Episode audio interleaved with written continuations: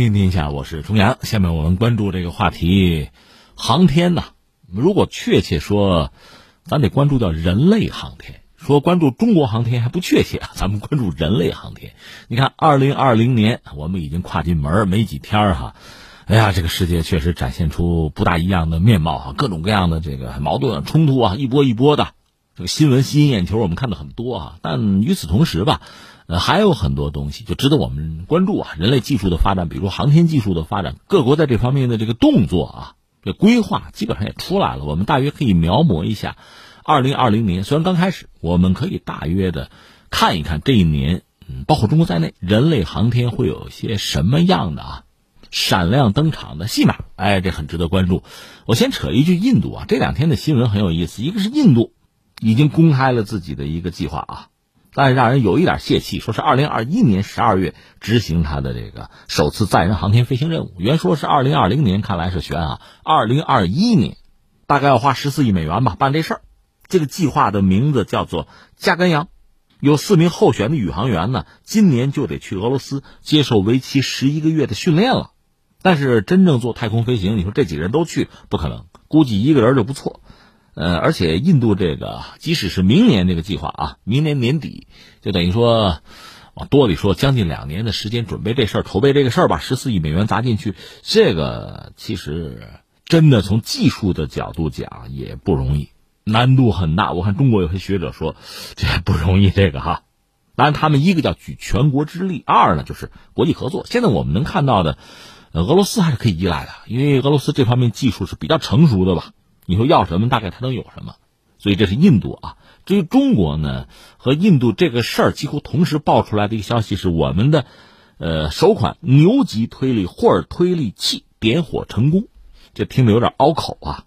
这是航天科技集团六院八零幺研究所研发的中国首款二十千瓦大功率霍尔推力器成功完成点火，点火时间累计八小时，点火次数超过三十次。这个推力器的成功研发，相当于一个发动机吧，我们这么解释啊，实现了中国霍尔电推力器推力从毫牛级向牛级的跨越。牛顿单位，你看，我得解释一下我们这个事儿啊，这事儿是一个。非常振奋人心的成果哈！那现在我们说，比如说深空探测啊、火箭、卫星啊、飞船发射，包括印度说载人航天，说到底你要靠一个什么呀？那个工具运输工具叫火箭，对吧？这我们都知道。我们前不久成功那个胖五，那算是大推力的火箭。你只有火箭推力特别大，才能把更重的东西送上天，或者说把一个东西送得更远。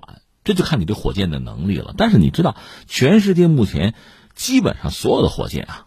当然还有先进与否有这个区别，但说到底，它都是化学能的。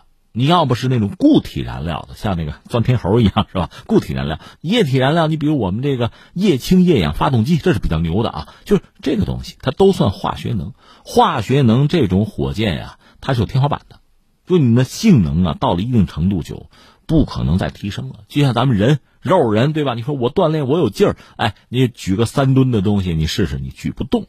你是肉的嘛？你的骨骼、你的肌肉没法承担这个任务。那谁可以呢？你找个挖掘机就行了，对吧？机器的马达那套东西就行了。所以你人再怎么努力锻炼，你看奥运会代表人类的这个体能最高水平，它是有极限的。化学能、火箭就有极限，但是人的梦想没有极限。你说往远走、往高走，化学能只能送你到某地，再往远就不行了。那这时候就需要有新动力。你比如所谓电火箭。用电来推进，它的特点叫比冲高、推力大、寿命长，有一些特点。既然是电电推进，它有一个功率的问题哈。是这样，你说什么叫大功率啊？据我所知，现在我不知道这标准变没变哈。五千瓦，五千瓦往上就算大功率了。你说咱们那不二十千瓦？对啊，那绝对是大功率啊。在这个大功率出现之前，这个所谓中功率，那就是五千瓦以下的啊。所谓中功率的电推进这个技术，在国际上，呃，有一些国家有一些卫星吧，一些平台吧，已经在用了。当然，随着这个航天任务越来越复杂吧，还是需要大功率的。而我们这个绝对大功率。当然要说起来，这个技术啊，就这个霍尔电推进这个技术，从根儿上讲，谁做的最早？那是人家苏联，上个世纪六十年代，或者你说俄罗斯也行吧，他早就开始做了，就霍尔电推进技术。所以他们在这方面做的早，经验最丰富，品种就是产品品种也比较齐全，当然，还是我们那句老话，到了苏联解体，俄罗斯现在这个状况，其实没办法全面开花、面面俱到的去投入啊，所以恐怕是在一个停滞的状态。但是呢，目前能拿出来的最牛的啊，叫 D 幺六零这种电推进器呢，它功率相当之高，一百四十千瓦，这验证的最高功率啊。它是用金属做推进剂的，最高比重达到这个八千 S。再就是俄罗斯，它和美国有一些合作，自己恐怕也活不下去了。至于美国方面呢？主要它有这个 NASA，NASA 它有很多研究中心，那个格伦中心是搞这个东西的，还有一些公司有投入。NASA 有自己的空间推进的路线图啊，就给这个电推进留了相关的位置。他们很明确目标啊，搞一款五十千瓦，搞一款一百千瓦，两款这都是大功率啊。超过五千瓦就算大功率嘛？他们有这么两款的计划。两千年的时候，他们的这个霍尔推进器吧，它做到了七十二千瓦下推力达到三牛的水平。推力器比冲是二九三零 S，效率是百分之五十八。总之，美国人一直在投入，做的也还是不错的。你说还有别的玩家吗？有啊，欧洲啊，欧洲是二零零九年开始，它有一个为期三年的大功率电推进的计划吧。它是多家研究机构吧搞了一个这个联合国吧 联合团队，设计出了二十千瓦级的这个霍尔推进器，主要指标说功率是二十千瓦，推力一牛吧，比冲二五零零 S。达到这个水平，特别是意大利有的公司做的是不错的。那下面我们就说中国，中国的这个中等功率的霍尔推进啊，这个技术发展是很成熟了，已经在工程应用。中国在这个领域，二零一五年值得记住，霍尔推力器啊，达到一系列性能指标，已经让中国成为继俄美欧之后吧，算第四个掌握霍尔电推进技术的国家。我看了一下，二零一七年的时候，上海的空间推进研究所吧。它也是通过国际合作吧，呃，十千瓦级的大功率霍尔推进器研制已经成功了。它当时测试推力呢是五百一十一点五毫牛，比冲二六二五 S，效率是百分之六十三点六，效率比较高了。这算是跟国际接轨了哈。另外特别值得一说的是，二零一六年的时候，中国的磁聚焦霍尔电推力系统呢，在实践十七号卫星上完成了全部的在轨飞行测试的试验。这是世界上第一套完成在轨飞行验证的磁聚焦霍尔电推进系统。那现在这次我们是首款牛级推力的霍尔推力器又点火成功，我们又往前迈了一大步。这是刚才我们说到了印度和中国，就是今天吧，我们看到两则新消息。那下面我们特别要关注的就是二零二零年嘛，看看全球在航天领域啊大家的这个规划，我们能看到什么样精彩的戏码啊？这么几个方向吧，一个当然就是火星了。二零二零年探火，人类探火是很难得的一个窗口。火星目前是太阳系里边最受人关注的一个行星吧？你看这个影视作品里都演它哈。它大概二十六个月就会发生一次所谓火星冲日，就说火星和地球呢和太阳到一条直线上，那两者的距离呢是极近之，就最近。这个时候去火星就比较合算了。所以，人类的这个探火活动一般就是这周期二十六个月来一次，一个高潮。今年十月份，二零二零年十月份，哎，火星冲日机会来了。所以你要想来就来，不来二十六个月以后。那刚才我们说火星冲日是十月份，对吧？你要搭这个车，应该是怎么样呢？窗口期在七月份。那凑这个热闹呢？目前有四家，一个是美国，美国算是这个老牌的玩家吧。火星他去过很多次了。他会打一个这个叫火星二零二零探测器，一个轨道飞行器，一个无人直升机，还有一辆这个火星车。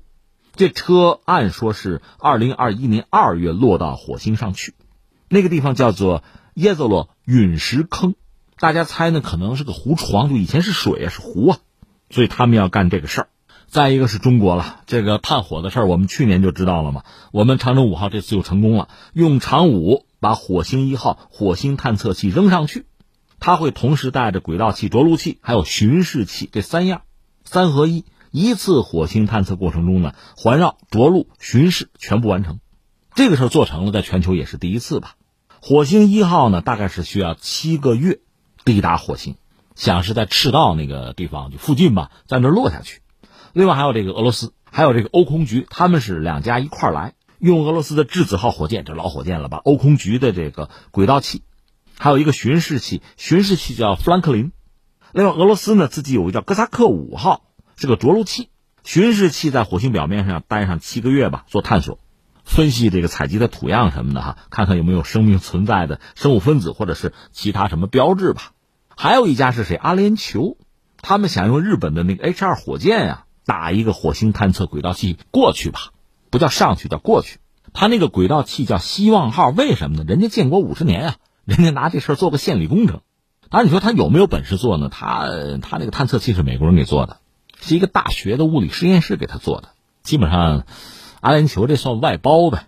火箭是日本的，那个探测器是美国的吧？这是他，但也算一家吧。这是火星，除了火星以外，月球还是大家很关注的嘛。我们那个嫦娥五号任务呢，就月球采样返回，这是我们要做的事儿。今年，上一次是一九七六年，就样品取回任务啊，那是苏联。月球二十四号干的，带了一百七十颗月壤，这回是我们。另外就是印度，印度那个月船三号也得启动啊，他是想今年二零二零年发射。我们说他载人航天是二零二一年嘛，今年别有空档啊，所以也是希望还想在月球软着陆。除了月球以外，还有这个小行星，美国的二零一六年发射的那个叫奥利西斯这个探测器吧，应该是今年七月份从小行星贝努上采土样。这个有点类似日本，日本喜欢干这事儿哈，美国也要试试。另外，今年还会有两个太阳探测器，欧空局有一个太阳轨道器，印度也有一个探测器，这是要对太阳做探测。这不刚才又扯到印度吗？印度还有载人航天啊，当然他今年开始搞，恐怕明年才能实施。至于今年的载人航天呢，美国要恢复载人航天发射能力，因为去年我们关注了它一系列的不顺吧，它现在主要是那个 SpaceX 公司载人龙飞船，还有波音的那个。星际客机都算是完成了无人试验吧，下面就是二零二零年呢，应该是带着人上天了，祝他们成功啊！因为一旦发生意外，那损失就太大了。另外，俄罗斯方面呢，它的这个联盟飞船吧，去年搞过不是那个机器人吗？假人试飞嘛，今年应该也是载人飞行，有有这个任务。另外，值得一说的是，天上现在还有一个国际空间站嘛。俄罗斯今年十一月份要用质子号火箭把这个国际空间站最后一个模块送上去，是俄罗斯造的那个多用途实验舱，还有这个欧洲那个机械臂发送到国际空间站。另外，再值得一说的还是得说马斯克那个 SpaceX 大量的这个卫星往天上打呀。按说他今年就二零二零年会打七百颗。另外呢，美国还有一家公司叫亿网公司，它也是要搞互联网卫星，它可能最终用的是俄制的联盟号火箭吧。从那个法属圭亚那从那儿发射，可能也得有三百颗卫星吧。中国方面呢，有个鸿雁星座，应该搞一个二加四加二的一个系统吧。